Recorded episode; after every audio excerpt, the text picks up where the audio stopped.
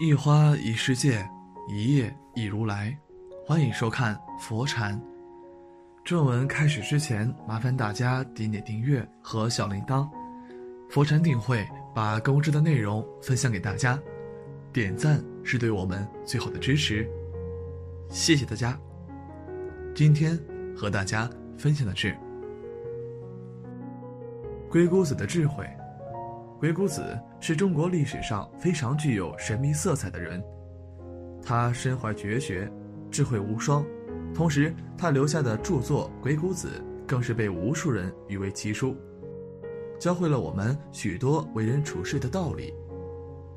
接下来，我们就来学习《鬼谷子》中的全篇，这一篇中的内容非常直白地讲解了，在面对各式各样的人时，我们要如何与他们交流。第一句话，与智者言，易于博。这句话是说，与有智慧的人交谈，要依靠眼界的博广。第二句话，与博者言，易于辩。你与知识渊博的人交谈，要凭借言辞犀利，话语灵巧。第三句话，与辩者言，以于要。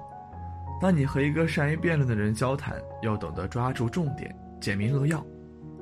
第四句话，与贵者言，以于事。这句话是说，与身份地位高贵的人交谈，要凭借气势，懂得借用他力。第五句话，与富者言，以于高。当你与富人交谈，要依靠大格局、大视野、大道理。第六句话，与贫者言，以于利。这句话很好理解，意思是说，你与贫穷的人交谈，要多依靠利益。第七句话，与见者言，易于谦。你与身份地位卑微的人交谈，首先要做到谦卑。第八句话，与勇者言，易于敢。意思是说，跟勇敢的人交谈要依靠果断、勇敢。第九句话，与愚者言，易于锐。你与有点笨的、反应慢的人交谈，要依靠思维、言辞的敏锐。看到这里。有的朋友可能就会说：“那我不太会说话，该怎么办？”别着急，如果你不善言辞，就请记住以下这几句话，你的人生也会越来越好。一，不知道说什么就保持沉默。不会说话的人在人多的场合往往显得很尴尬，不会受到别人重视，有一种被冷落的感觉。因此，有的人自己不善言辞，但还是要。抢话题，希望能够尽量做一个合群的人。殊不知，越是往群里走，越会被人看不起。我的同学李斌在同学聚会的时候一言不发，直到同学聚会完了都没有说上十句话。聚会之后，我和李斌单独聊了一会儿，李斌说：“看到同学们，我很激动，但不知道说什么才好，因此我只能对同学们微笑。”是的。微笑是一种力量，让人与人之间的距离靠近，给人一种信任、亲切的感觉。在同学聚会的时候，我是感觉李斌成熟了。一个人不说话，但是可以对别人微笑，可以给别人一个鼓励的眼神，一个点赞的手势，给感情友善的人一个拥抱。肢体语言、神态都可以代替说话，并且让人与人的关系更加亲切。比说一堆废话更加有效果。其实沉默也是一种语言，比方说很累的时候不说话，就是在告诉身边的人我累了，不想说什么。别人诽谤自己的时候你不说话，就是告诉别人我不在乎你，随便你好了。有人算计自己的事，你不说话，就是在宽容别人。二，有理不在声高，真正的道理。不需要大声喧哗。当一个人掌握了事情的真相，悟透了做人的道理，那么他不鸣则已，一鸣惊人。因此，一个不善言辞的人，索性就少说话，多琢磨做人做事的道理，帮助自己的事业做大做强，也在别人需要的时候点拨几句。我的同学张启军平时寡言少语，朋友聚会他也很少说什么。这几年他开了一家制衣厂。有一次，张启军的朋友李碧云想要开一家服装店，可是他不知道从何下手，主要是担心生意做不起来，定位不准。于是李碧云在朋友圈里问：“我要开服装店，卖什么服装才好啊？大家支个招吧。”朋友圈里你一言我一语说开了，有人建议卖儿童服装，有人建议买女士衣服，有人建议别开服装店。现在竞争压力大，这时候张继军留言说：“如果真的要开服装店，那就先调查一下本地人喜欢什么品牌、什么类型的人，更换衣服更勤快。”按照张启军的建议，李碧云决定做女士品牌衣服。他选择的品牌比较大众化，很快就吸引了一大批顾客，一些中年女人特意到他店里选购衣服。现在李碧云常常说：“感谢张启军的建议。”让我开窍了。一个人掌握了事情发展的规律，提出了有用的建议，比夸夸其谈好一百倍。有的人言之无物，还不如闭嘴。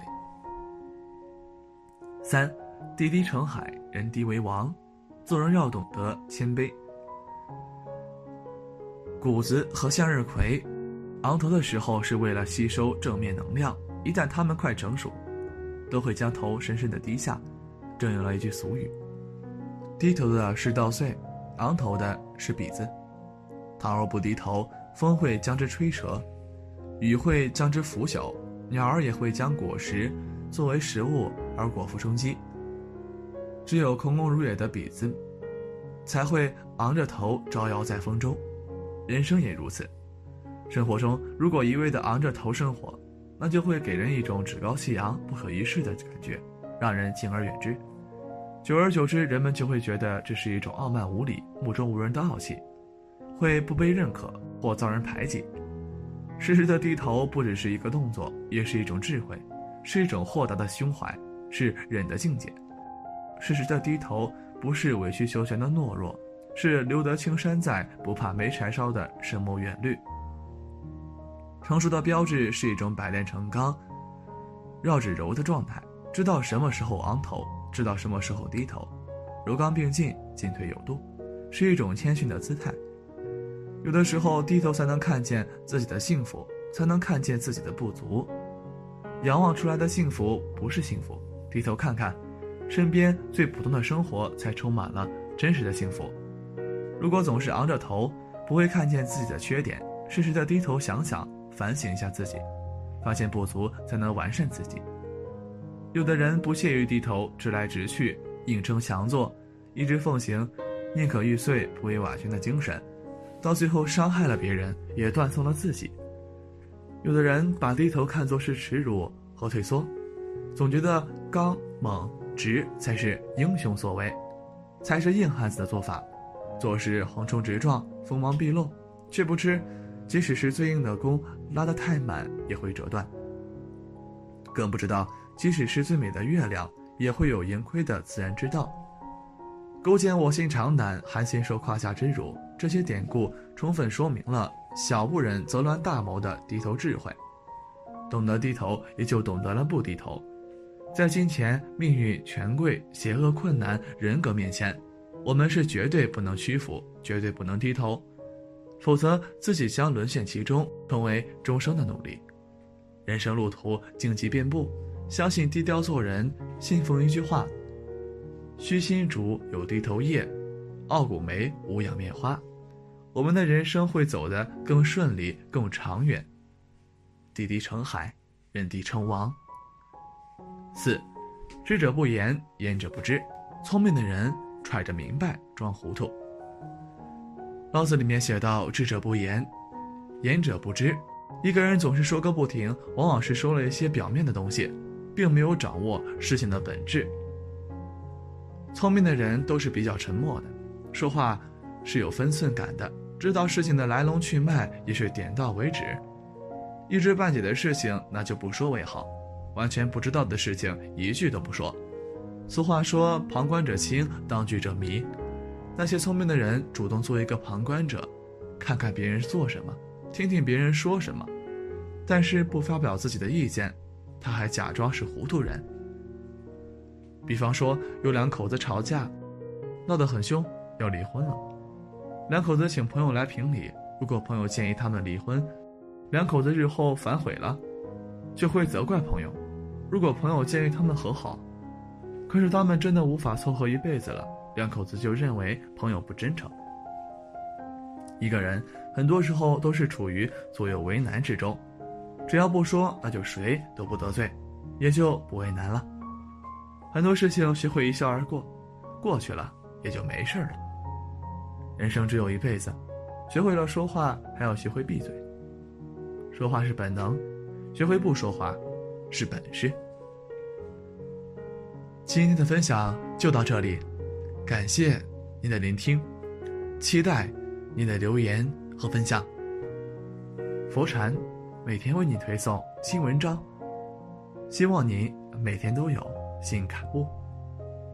在这里，你永远不会孤单。